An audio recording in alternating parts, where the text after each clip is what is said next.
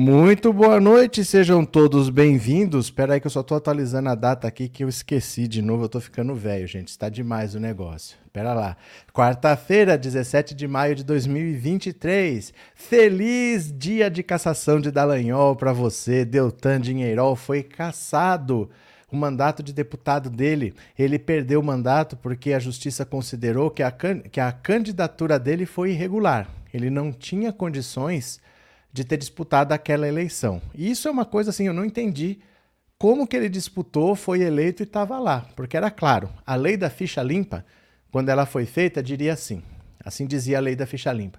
Se você é do Ministério Público e você tem algum procedimento disciplinar, administrativo para responder, você tem que terminar de responder, depois você pode sair. Porque muita gente fazia o quê? Ah, você é demitido eu vou ser expulso, vai acontecer alguma coisa aqui comigo no Ministério Público, eu vou ficar inelegível.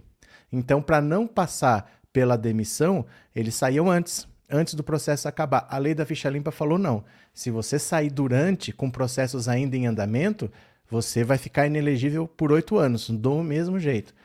Mas a Justiça do Paraná já sabemos como é, né? Ele foi lá, mesmo estando inelegível, registrou a candidatura, o TRE disse que ele tinha condição, o, os partidos contestaram a candidatura dele, o TRE do Paraná disse que ele tinha condição. Ele foi condenado pelo Tribunal de Contas da União a devolver 2,8 milhões de reais.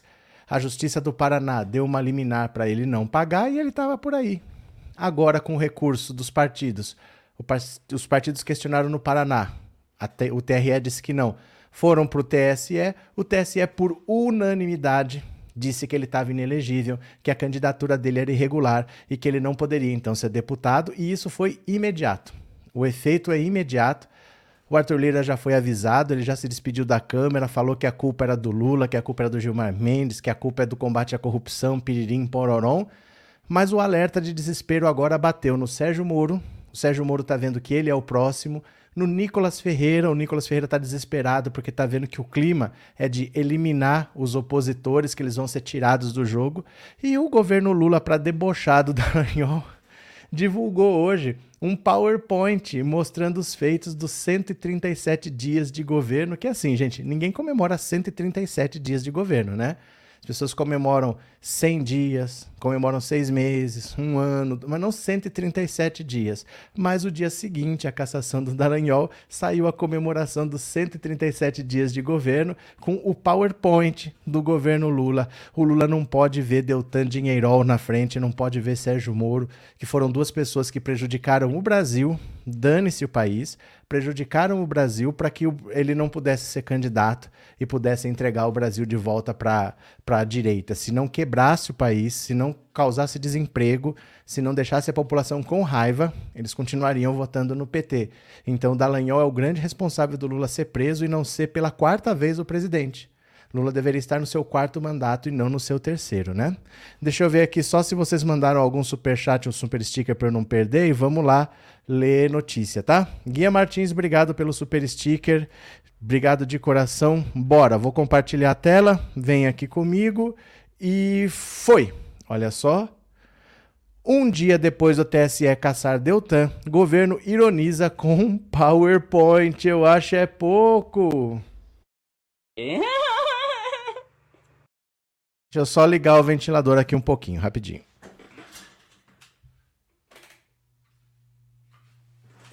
Eu acho que não precisa porque tá frio, mas é só acender as luzes e esquenta, mesmo quando tá frio. Olha.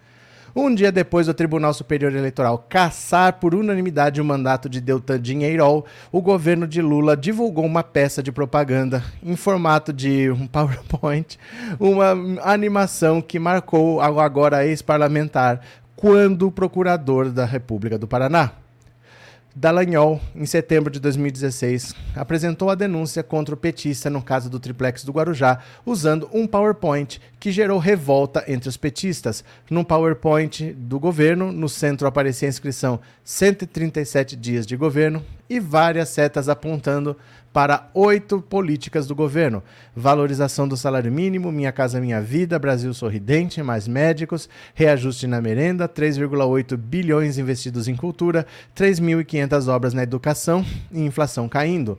Não há citação ao nome de dinheirol na peça do governo. O texto que acompanha a peça é o seguinte: o governo segue trabalhando para melhorar a vida da população, com programas como Brasil Sorridente, Mais Médicos, Bolsa Família, entre outras conquistas. Temo, temos convicção. é muito deboche. Temos convicção de que ainda temos muito trabalho pela frente. É só o começo da união e reconstrução de um Brasil melhor. Olha, essa história do PowerPoint é uma das coisas mais absurdas do direito mundial, porque a gente tem as mensagens da Vaza Jato e a gente tem o livro do Janot. O Rodrigo Janot era o procurador-geral da República dessa época, de 2016. Ele era o Augusto Aras, de 2016, o chefe do Ministério Público.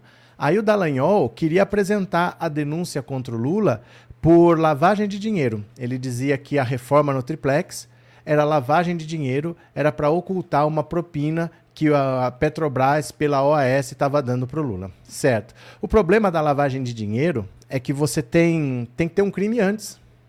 Não existe lavagem de dinheiro sem um crime antes, porque tem que ter alguma coisa errada que você faz que gera um dinheiro sujo. E aí você precisa limpar esse dinheiro. Por exemplo, a rachadinha. A rachadinha é uma prática irregular, é crime o dinheiro que sai da rachadinha é sujo. Você precisa de algum mecanismo para lavar esse dinheiro. O que, que o Bolsonaro fazia? Comprava e vendia imóveis para lavar o dinheiro. Então, sempre lavagem de dinheiro tem que ter um crime antes.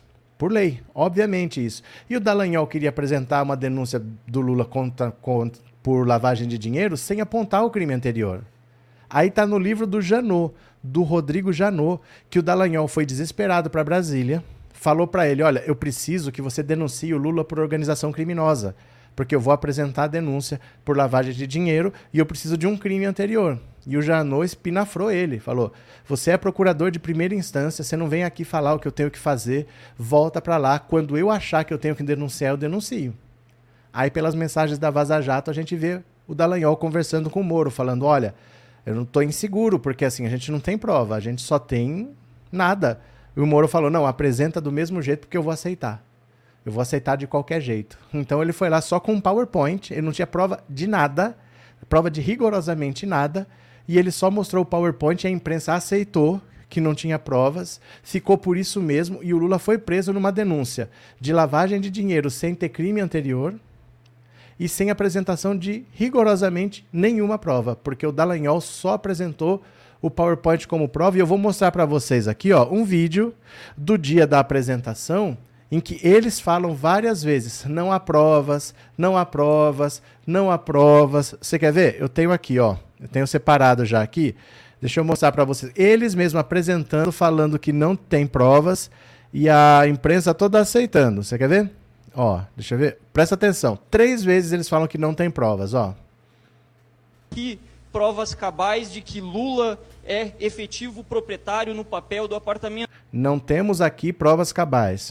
Da mesma, da mesma forma, na personalização e na decoração, os contratos com as empresas que forneceram os móveis ou executaram as reformas não são contratos onde Lula e sua família figurem Lula não aparece como proprietário de nada. Intensivamente. Além disso, na mudança acontece da mesma forma. O, o, o contrato de armazenamento daqueles bens do ex-presidente não foi um contrato que foi celebrado em seu nome. Não tem o nome do Lula também. O nome do Lula não aparece em lugar nenhum.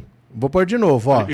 Eu ó, peço de joelhos. Ó, cadê? Ó. Não teremos aqui provas cabais de que Lula é efetivo proprietário no papel do apartamento. Da, mesmo, da mesma forma, na personalização e na decoração, os contratos com as empresas que forneceram os móveis ou executaram as reformas não são contratos onde Lula e sua família figurem ostensivamente. Além disso, na mudança acontece da mesma forma. O, o, o contrato de armazenamento daqueles bens do ex-presidente não foi um contrato que foi celebrado em seu nome. Por isso que o Diogo Mainardi aparece desesperado pedindo provas. Olha só. Olha, eu peço de joelhos peço de joelhos, por favor. Eu estou esperando, tá bom? Pra cá. Ele aparece pedindo as provas. E tem um momento constrangedor, porque assim, eles denunciaram o Lula por causa de conversas, por causa disso, daquilo, só que na denúncia é citado o filho do Lula, é, é citado o Hélio Bicudo, várias pessoas são citadas, e ninguém é denunciado. Só o Lula é denunciado. Por quê? Por que, que tem várias pessoas envolvidas e só o Lula é denunciado? O repórter pergunta isso para ele, eles ficam assim. Do tipo, o que, que a gente vai falar? Porque o objetivo era prender o Lula. O objetivo não é investigar nada. E eles ficam sem saber o que responder, não respondem nada e o repórter aceita. Tenho aqui também, dá uma olhada, ó. É uma das coisas mais bizarras que eu já vi na vida. Presta atenção, olha. O filho do Lula, né, o tanto o Lulinha como o Sandro são mencionados nos e-mails, nas trocas de mensagens é, do Léo Pinheiro, do Gordilho, né? assim como o Bitar, que também recebeu é, e-mails, nas negociações justamente é, para a decoração do apartamento, para a montagem da cozinha, etc. por que eles não foram, não, não foram denunciados também agora? Olha agora, olha, ó, olha, olha, olha, olha isso. Por quê? Olha isso.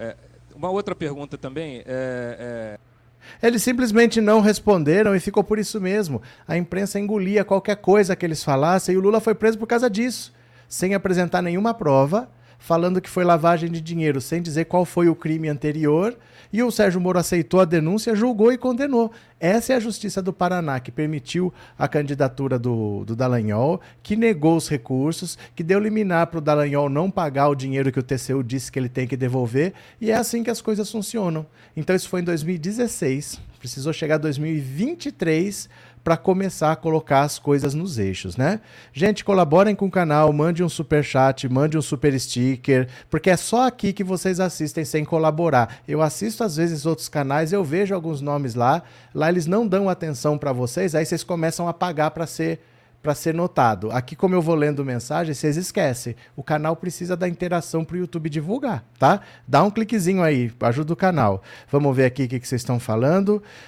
Dida, gente querida, agora vou sair do computador. Beleza, portanto, sem interagir, não tem problema. Maria Madalena, boa noite, bem-vinda. Cadê? Antônio, boa noite. Piada do dia. Deltan Dallagnol disse em coletiva que é perseguição política. Esqueceu que tudo que fez em Curitiba, Marreco é o próximo. Regina, obrigado pelo super sticker e obrigado por ser membro, viu? Eliana, quem diria que o deboche seria uma arma do governo? Pois é. Vamos ler mais uma, vamos ler mais uma. Vamos ler mais uma, bora. Tchau, querido, diz Eduardo Cunha após a cassação do Dinheirol. Olha quem está debochando. O ex-deputado federal Eduardo Cunha usou as redes sociais na noite de terça-feira para manifestar, para se manifestar sobre a cassação da validade do registro da candidatura do deputado Deltan Dinheirol, Tchau, querido, escreveu o ex-presidente na Câmara dos Deputados. Cunha foi um dos principais investigados pela Operação Lava Jato e condenado a mais de 15 anos de prisão pelos crimes de corrupção passiva e lavagem de dinheiro. Ele só escreveu isso. Tchau, querido, ontem à noite, às 5 para as 9. Foi nesse horário que saiu a confirmação. Eu estava com uma outra live preparada para as 9 de última hora tive que fazer outra capa e mudar tudo, porque foi a hora que saiu a confirmação que o Dallagnol não era mais deputado e que aquilo tinha é, efeito imediato, já estava valendo a partir dali, né? Real Paulo, vixe, mas o coisa ruim do Eduardo Cunha ainda existe? Claro que existe. Ele quase disputou a eleição agora. Nadir, boa noite para todos nós da live. Valeu, Nadir, boa noite. Rita Lopes, sou mais o PowerPoint do Dinheirol que mostrou a roubalheira do PT. Ele mostrou a roubalheira do PT. Deixa eu te mostrar o PowerPoint do Dallagnol aqui. Vamos ver se ele mostrou a roubalheira do PT. Ai, meu Deus do céu, como tem gente tonta no mundo. Ó, olha aqui a, a, a, a roubalheira do PT. Reação de Lula. Reação de Lula. Expressividade. O que quer dizer isso? Ó, depoimentos. O que quer dizer isso? Poder de decisão. O que quer dizer isso?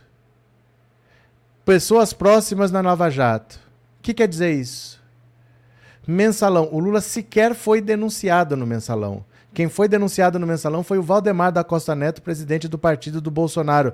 Pessoas próximas no mensalão. O que, que tem a ver? Pode a minha mãe estar tá presa. O que, que eu tenho a ver com isso? Eu vou ser preso por causa disso? Vértice comum. O que, que isso quer dizer? O que quer dizer esse negócio aqui?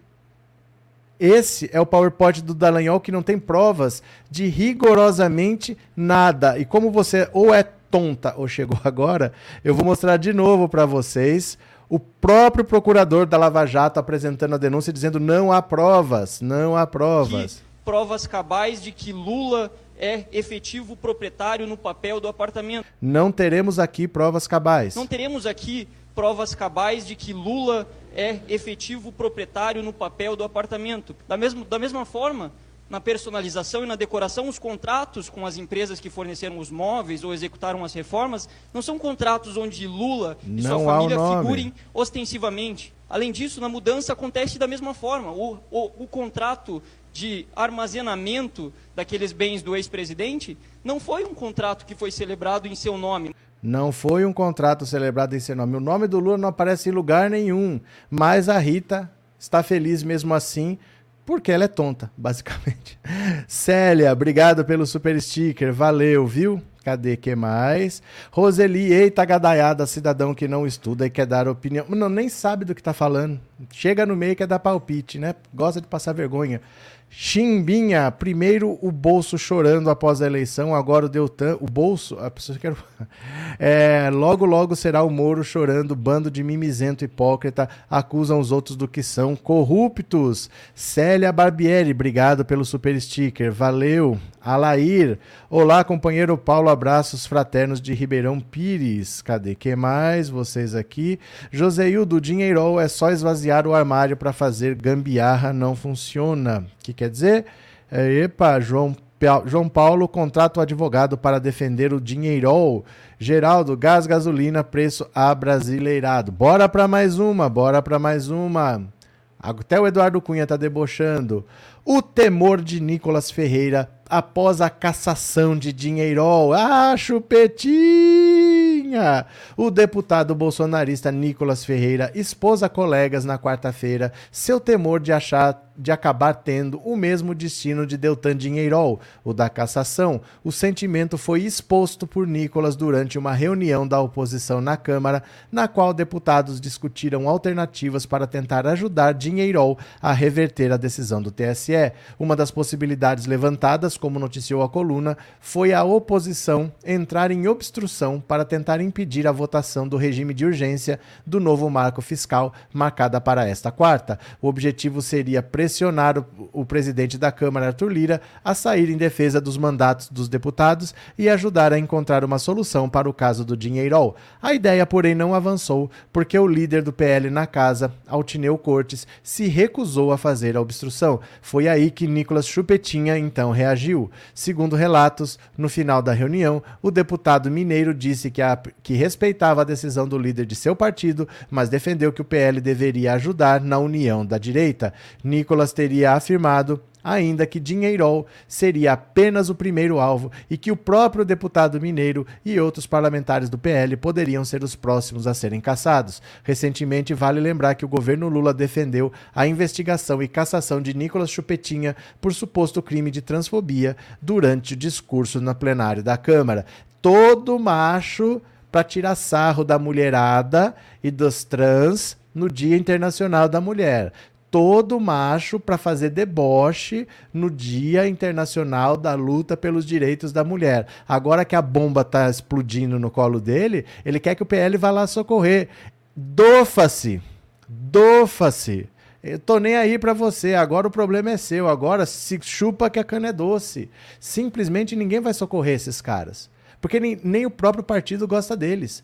A política, em geral, a política abominava Dallagnol e Sérgio Moro. E eles iam botar os dois para fora. E esse outro é outro que é odiado pela política, porque ele só quer fazer vídeo engraçadinho, ele só quer fazer deboche, ele só quer atrapalhar, ele só quer tumultuar. Isso é a mesma coisa, gente. É a mesma coisa quando você tem assim, naquela comunidade onde tem o, o tráfico, tem os bandidinhos, mas lá não pode ter crime. Eles comandam o crime na cidade toda, mas lá não pode ter, porque eles não querem que a polícia vá lá fazer uma ação. Então ninguém vai defender esses caras que estão chamando a atenção contra eles. O bolsonarismo está mais do que exposto nesse momento. E fica ele botando peruca tal. Ele vai ser caçado e nem o próprio PL vai defender. Depois que chama um suplente é do próprio PL, para o PL não faz diferença. Entendeu? Então nem o próprio PL vai defender. Marlene, Rita Lopes está no mundo da marmota.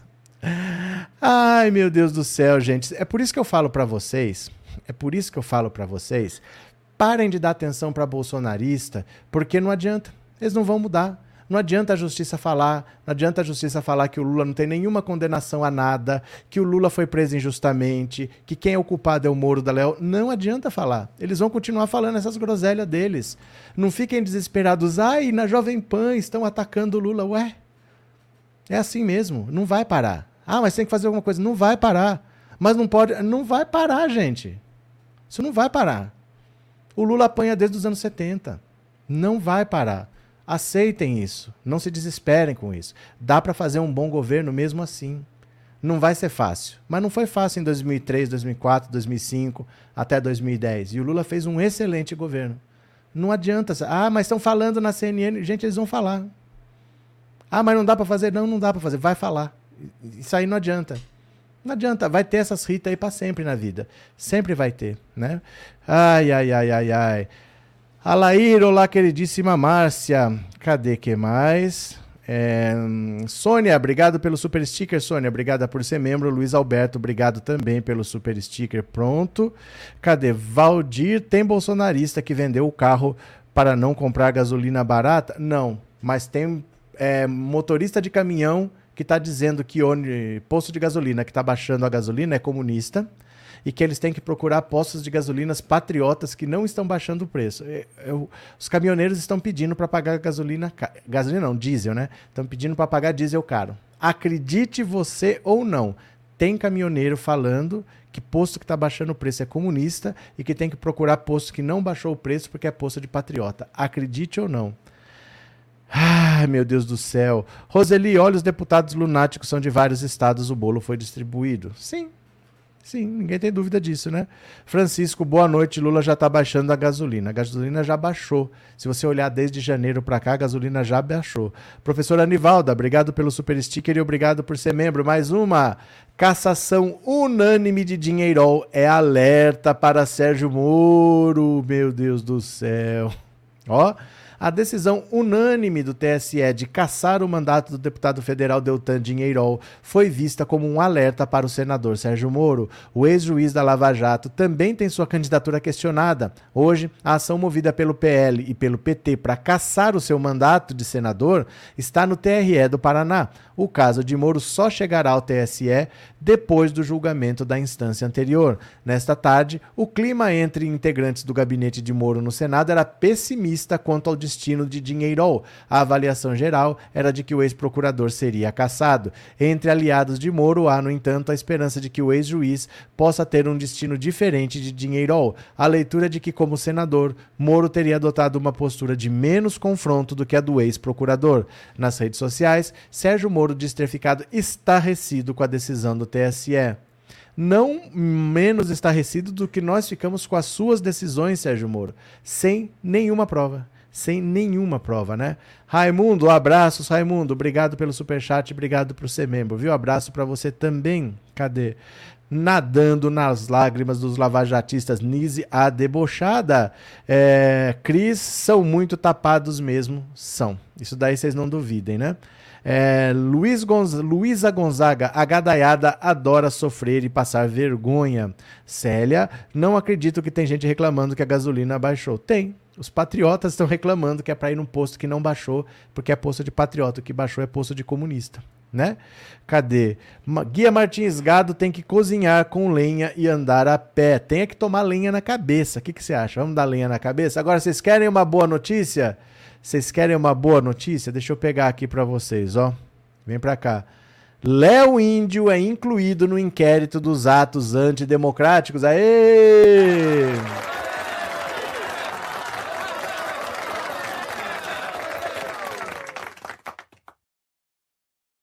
Olha só, Léo Índio Sobrinho de Jair Bolsonaro, Léo Índio está sendo investigado pelo inquérito dos atos antidemocráticos no Supremo Tribunal Federal, de relatoria do ministro Alexandre de Moraes. A PGR solicitou a inclusão de Léo Índio na investigação no dia 17 de abril. O pedido foi acatado pelo STF e enviado para análise de Rosa Weber, presidente da corte, ontem. A notícia crime contra Léo Índio, protocolada pelo advogado Leonardo Coreixa no dia 17 de janeiro deste ano, foi juntada à petição 10850, com relatoria de Moraes e em sigilo. A ação investiga todos os golpistas que participaram dos atos do 8 de janeiro. Léo Índio foi também alvo da Operação Lesa Pátria, realizada pela Polícia Federal no dia 27 de janeiro. Agentes cumpriram mandado de busca e apreensão em endereços ligados aos golpistas no Distrito Federal e no Rio de Janeiro. Pronto, o cerco está se fechando. Toda a família agora vai sendo considerada parte do golpe. Vai todo mundo pra cadeia, gente. Vai todo mundo pra cadeia. Deixa eu pegar aqui, ó. Deixa eu só trocar uma notícia aqui. Pronto. Vai todo mundo pra cadeia. Cadê vocês aqui? Opa. Aê, que notícia maravilhosa, disse o Demétrios. Bem feito, disse a Lourdes. Cadê quem mais? Sandra, obrigado pelo super sticker e obrigado por ser membro. Valeu. É, até que enfim lembraram desse terrorista índio. Não, não lembraram agora, lembraram já no dia 17. Assim que apareceram as imagens, já foi feita a notícia crime. É que tem uma tramitação, né? A denúncia foi apresentada, agora está lá com a Rosa Weber para aceitar ou não, vai aceitar, né? É, chora dinheirol, perdeu o mané, Maria Helena. Ele estava lá, se filmou e postou, Marcos Henrique. O bolsonarismo é assim, é um monte de gente tosca que eles geram as provas contra si mesmos e eles postam essas provas com orgulho ainda, né? Que cadê? Blilém, chorando até agora de alegria, é claro, Antônio Ângelo. Valeu, Antônio, obrigado pelas palavras, viu? Cadê? É, RM, espero que no dia da prisão do Léo Índio, levem o Carluxo junto para fazer companhia a seu amado. Cadê? Nise, esses demônios só deram trabalho para a justiça, uma coisa nunca vista antes. Cadê? Cadê que mais? É um idiota esse Léo Índio. Pronto, deixa eu fazer uma pergunta para vocês, para vocês responderem no WhatsApp. 14997790615, que é o seguinte: você vai me dizer Está na hora de prender Jair Bolsonaro? Passou da hora de prender Jair Bolsonaro? Ou ainda não é hora de prender Jair Bolsonaro? Você tem três opções. Ah, por que só três? Porque eu escolhi. São três opções.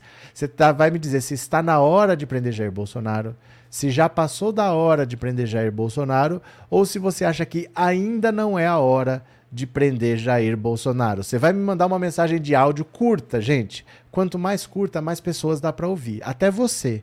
Para você ser ouvido, quanto mais curtas as mensagens forem, mais maior a chance de eu te ouvir. Então, ó, 14997790615 é para mensagem de voz você vai me dizer, está na hora de Bolsonaro ser preso, já passou da hora de Bolsonaro ser preso ou ainda não é hora de Bolsonaro ser preso. Se você quiser contribuir com o canal pelo Pix, a chave Pix é esse celular, tá? Daqui a pouco eu vou ouvir a sua opinião. Bora para mais uma? Bora para mais uma? Faquin propõe pena de 33 anos de prisão para Collor por esquema de corrupção.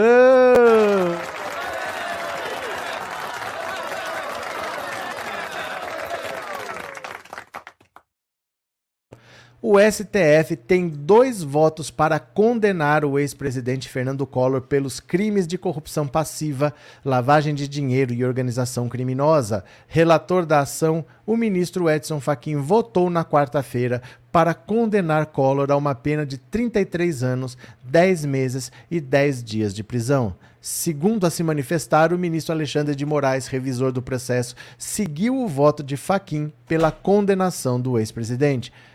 Moraes, porém, disse que teria pequenas divergências em relação à pena. A sessão foi encerrada sem o ministro esclarecer quais seriam elas. Nesta quinta, o julgamento continua com o voto de André Mendonça. Na ação penal julgada pelo Supremo, derivada da Operação Lava Jato, o ex-presidente e ex-senador é acusado de receber propina de um esquema de corrupção na BR Distribuidora, sub empresa subsidiária da Petrobras. A ação foi levada à pauta do plenário do STF porque está próxima à prescrição.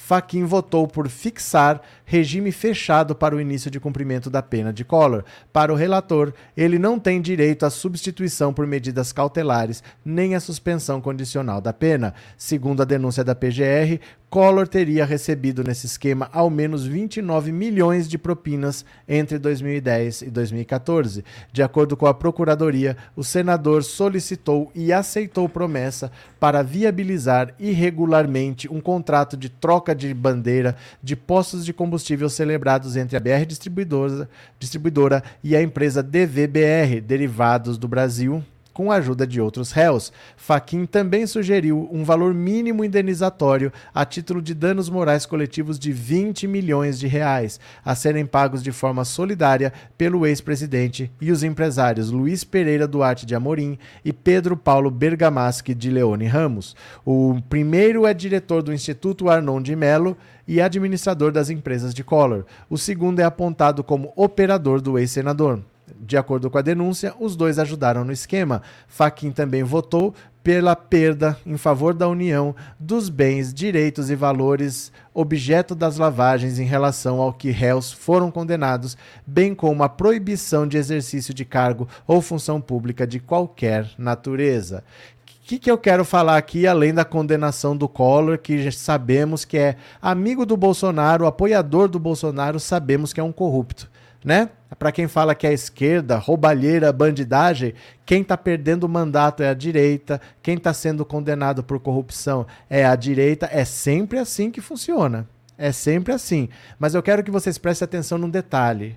Vocês adoram reclamar por que está demorando tanto, por que, que o, o Bolsonaro não foi para cadeia. Gente, o Collor está sendo julgado agora por, uma, por um crime que teria acontecido, ó, entre 2010 e 2014. Aprendam que é assim. Não adianta, meu Deus, mas por que, que ele ainda está solto? Por que, que ele ainda não está preso? O que, que falta para ele ser. Gente, a justiça é assim. Isso aconteceu entre 2010 e 2014. Está ainda julgamento em 2023. É assim. Não quer dizer que não está acontecendo nada. É que não vai ser diferente disso. Não adianta ficar com essa ansiedade de por que, o que ainda falta para ser preso. Falta acontecer o julgamento. No caso do Collor, está levando 10 anos. Levou 10 anos para ele ser julgado. As coisas não são tão rápidas assim. Não é que não está acontecendo nada, é que a nossa justiça é lenta. Todo mundo sabe que a nossa justiça é lenta. Para quem é poderoso, é mais lenta ainda.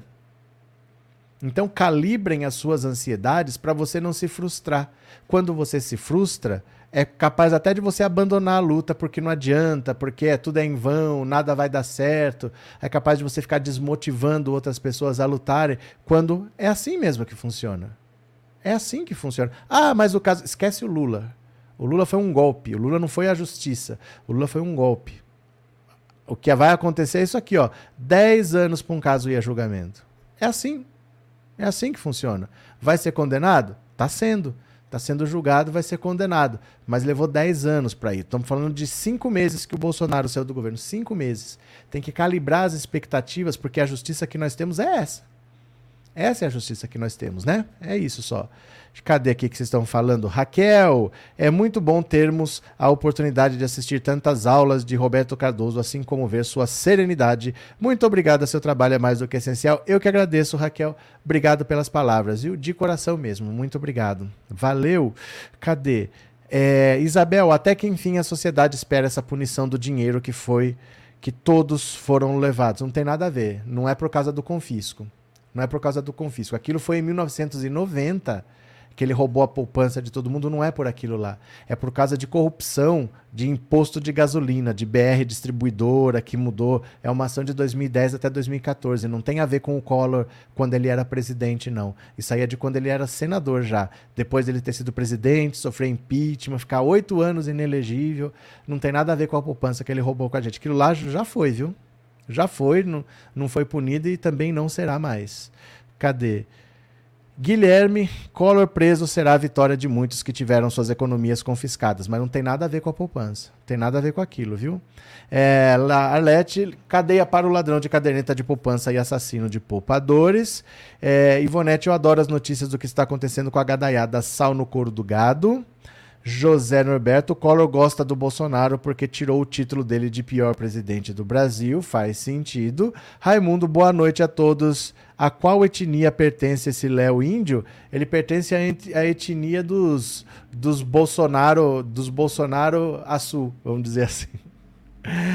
Ai, meu Deus do céu. Cuidado, viu? Cuidado. Glória, uma linda noite para todos desse canal. Boa noite, Glória. Cadê? É, Lourdes, só notícia boa.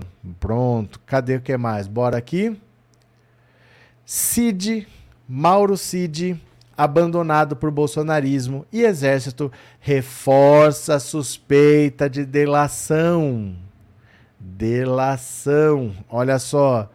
Abandonado pelo ex-presidente Jair Bolsonaro, seus aliados e pelo exército, a delação premiada do tenente-coronel Mauro Cid começa a ser uma possibilidade. Segundo a apuração da colunista Thais Oyama, Mauro Cid já não tem mais apoio de nenhum dos lados. Há vários indícios por aí de que ele quer partir para uma colaboração premiada. O advogado que ele contratou é especialista nisso e o advogado que abriu mão da defesa dele havia dito que não faria colaboração premiada. Tudo isso aponta para uma tendência de que ele procure um acordo com a justiça. A colunista destacou que o abacaxi foi colocado no colocado por Bolsonaro no colo do tenente-coronel em depoimento dado à Polícia Federal e que agora é preciso ver o que ele fará com isso. Além de Bolsonaro e seus aliados, o exército também não apoiará Mauro Cid. O que quero dizer é que não foi só o bolsonarismo que abandonou o tenente-coronel Cid mas também o Exército. Falei com vários militares da ativa e da reserva e todos falaram a mesma coisa. O tenente-coronel Cid fez algo que não deveria e o Exército não vai passar a mão na cabeça dele. O UOL, blá blá blá blá blá, blá pronto. Então, assim, agora que está chegando no fim das contas, o Bolsonaro a gente já sabe, ele abandona todos os aliados ele nunca fez nada para socorrer ninguém. Ele sempre abandona seus aliados. E o exército também está abandonando o Mauro Cid, porque o pai dele, o pai dele também chama Mauro, também chama Cid e também é do exército. Então são dois Mauro Cid. Um é Mauro não sei o que Cid, o outro é Mauro outra coisa lá Cid.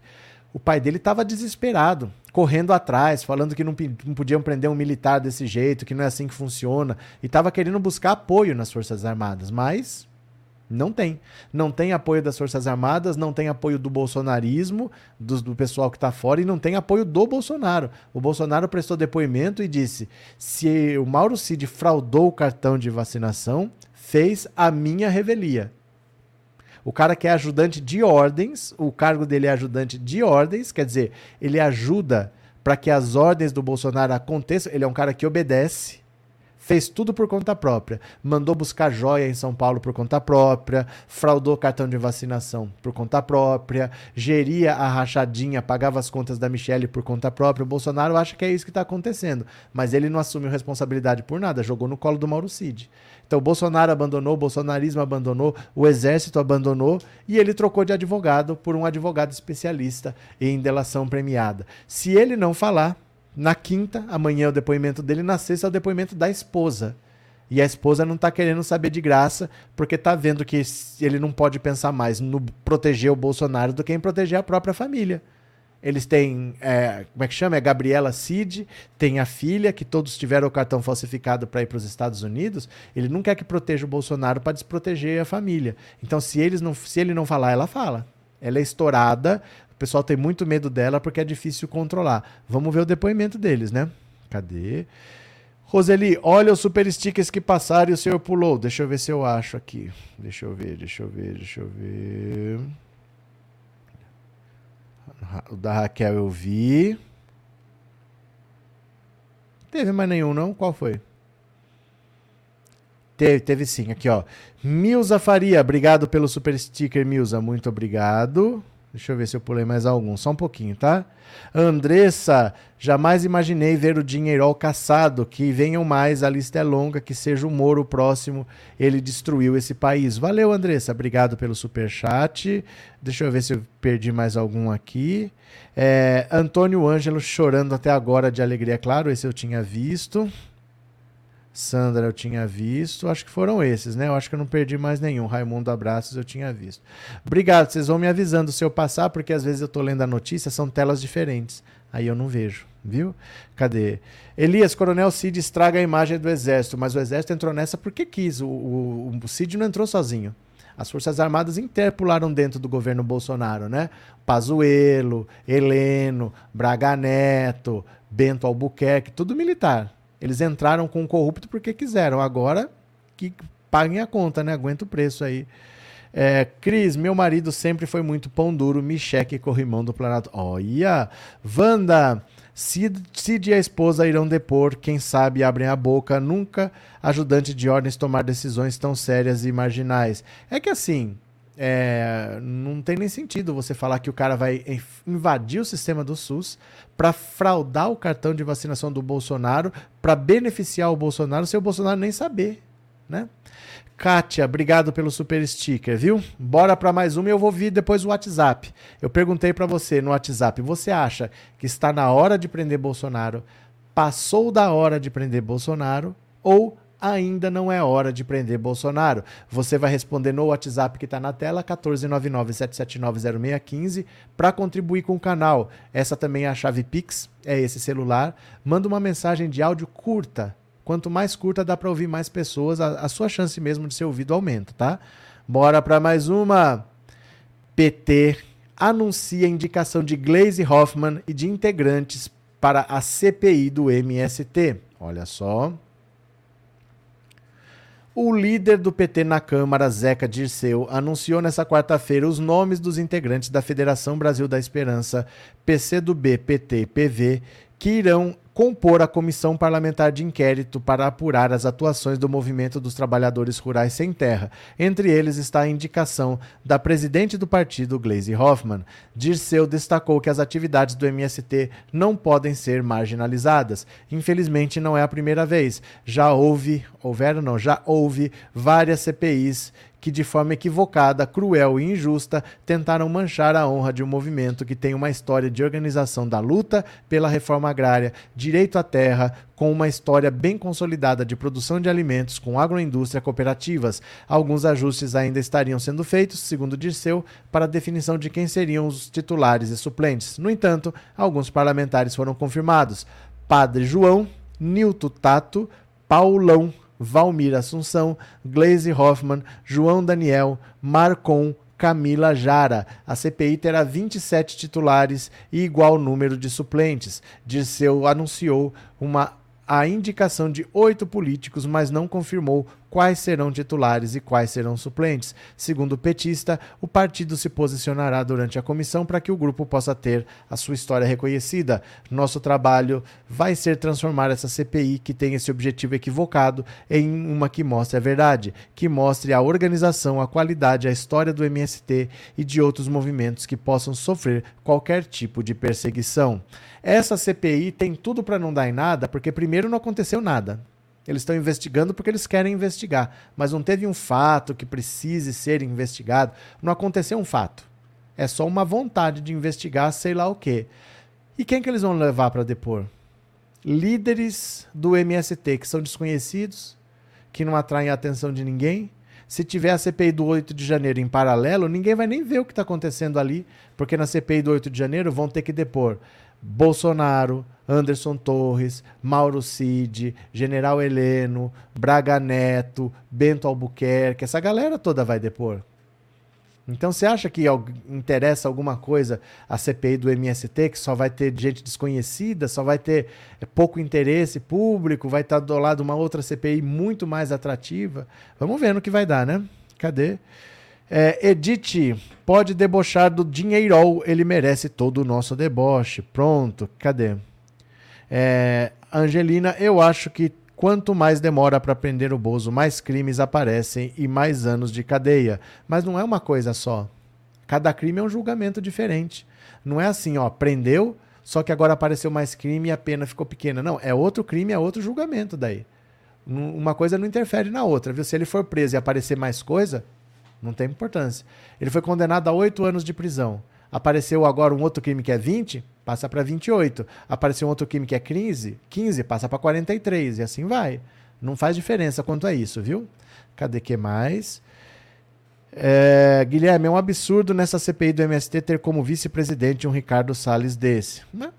É que assim, se não for para ter um cara desse, para que, que eles vão fazer também? Pensa do lado deles. Não aconteceu nada. Não tem suspeita para investigar. Não tem crime para descobrir. Eles só querem é encher o saco, procurar, criminalizar. Tem que ser um cara desse mesmo. Se você pensar do ponto de vista deles, se eles não fizerem isso, para que, que eles querem a CPI? Né? Vamos ver, gente. Eu quero ver a sua participação pelo WhatsApp. Você acha que passou da hora do Bolsonaro ser preso?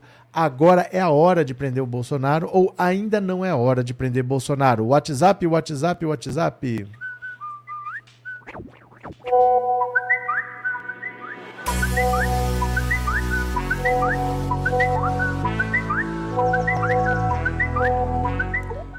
Pronto, vamos lá que eu quero ouvir a sua opinião. Mensagens bem curtinhas, porque quanto mais curtinha fica mais, melhor para você mesmo ser ouvido, tá? Deixa eu compartilhar aqui, já foi, olha só. Pronto, vamos ouvir? Está na hora de prender Bolsonaro? Passou da hora de prender Bolsonaro ou ainda não é a hora de prender Bolsonaro? Vamos ouvir? Fala que eu te escuto. Oi, boa noite, pessoal. É Sandra de Santos. Eu acho que já passou bastante da hora. Viu? Eu devia estar presa há muito tempo. Valeu, obrigado. Boa noite, professor. É Gelsa do Rio de Janeiro. Eu acho que está na hora, sim. Valeu.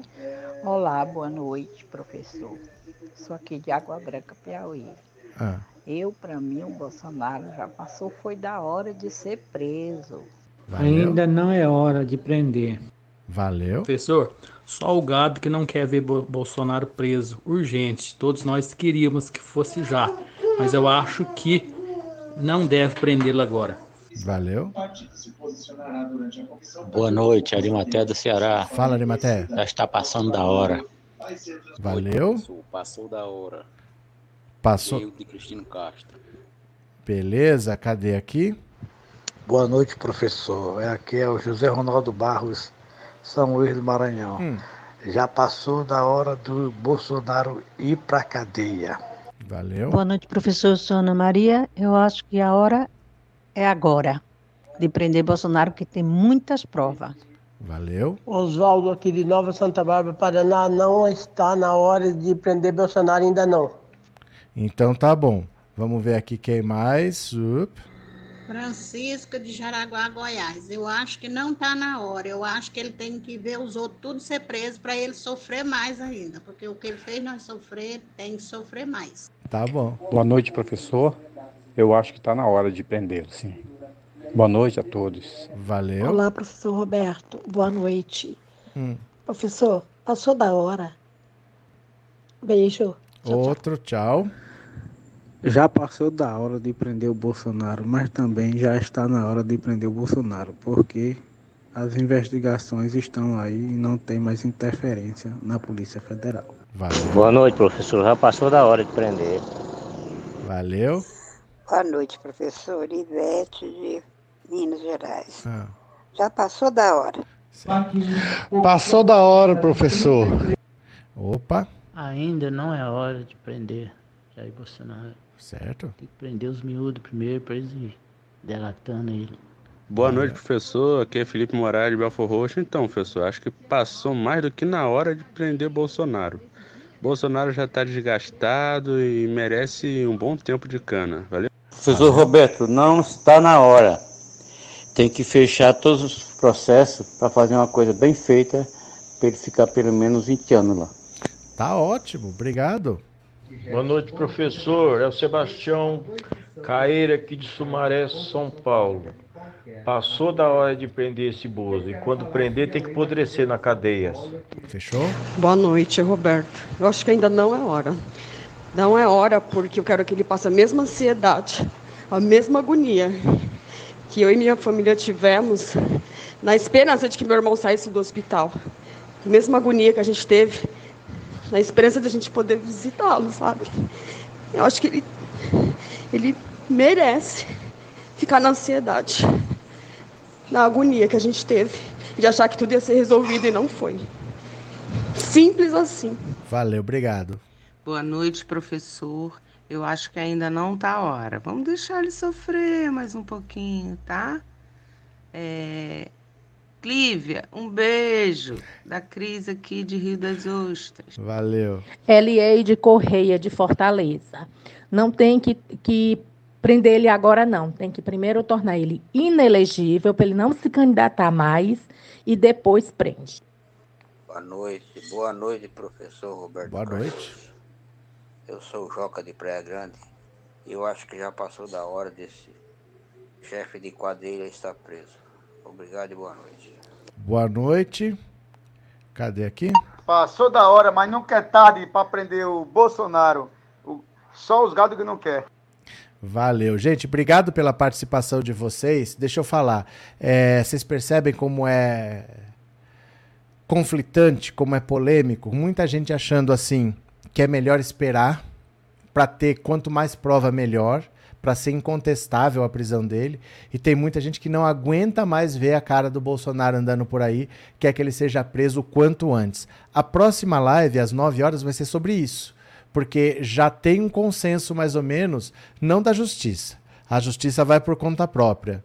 Mas o que o entorno do, do, do Lula acha? Pessoas próximas ao Lula já têm uma opinião é hora de prender ou não é hora de prender. Isso não interfere na justiça, tá? Se o Xandão der a ordem de prisão, vai ser preso e acabou. Não importa o que, que o pessoal do PT pensa. Se mandar prender, vai prender. Mas eles têm uma opinião e aí nós vamos conversar sobre isso às 21 horas. Então, vamos assistir a próxima live, tá bom? A hora que terminar, vai aparecer na tela para você, você clica que nós já vamos direto para lá e vamos assistir juntos porque é interessante a gente parar para pensar. Vocês enriquecem muito quando vocês dão a sua opinião, porque tem opinião válida sempre dos dois lados. Então, gosto muito que vocês participem, tá? Deixa eu ver aqui. Preso em Bangu 8 já tá fazendo frio, disse o Marcos. Que como é que é? é? Rita de Cássia, se já passou da hora, quer dizer que ele não vai ser preso? Não, isso é uma pergunta, não é uma afirmação. Ninguém falou passou da hora. Eu estou perguntando, você acha que está na hora? Você acha que passou da hora? Ou você acha que ainda não é a hora? Isso é uma pergunta, não é uma afirmação. RM, falei que não tinha mais interferência na Polícia Federal. Felipe, acho que esse sistema de justiça brasileira está que nem aquele pessoal que é tiete dos vilões nos seriados. E se ele for finalizado, agora fica chato a série. Entendi, entendi, Felipe. É, Márcia, deixa aparecer mais corrupção para humilhar bem o gado e essa família toda. Arlete, Bozo tem que ser desgastado depois ser preso. Cadê Anne? Não é hora de prender. Olha opiniões diferentes, hein? José da Graça, professor, se o cara de cavalo for preso, eu o único que pode. Mas, gente, não existe isso de delatar. Não faz diferença. Se você tem provas, você não precisa de delação. Eu acho que às vezes na cabeça de você, o Bolsonaro só vai ser preso se alguém delatar. Não é assim que funciona. Se eu tenho uma foto de você dentro do banco arrombando um cofre, não preciso que ninguém delate.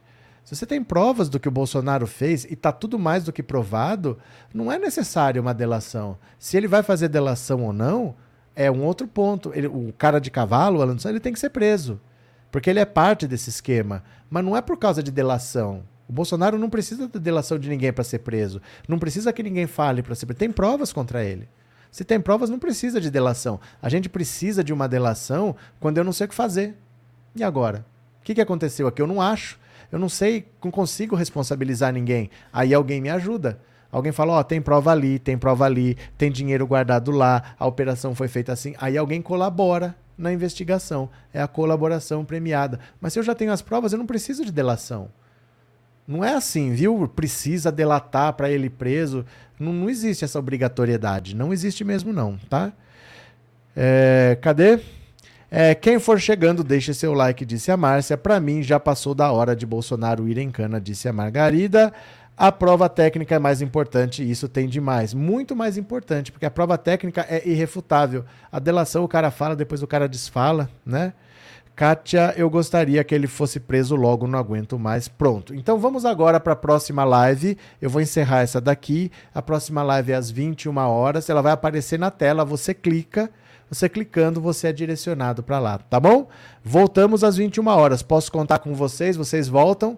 Vocês voltam? Então eu já fui. Beijo, beijo, beijo. Até daqui a pouco. Até daqui a pouco.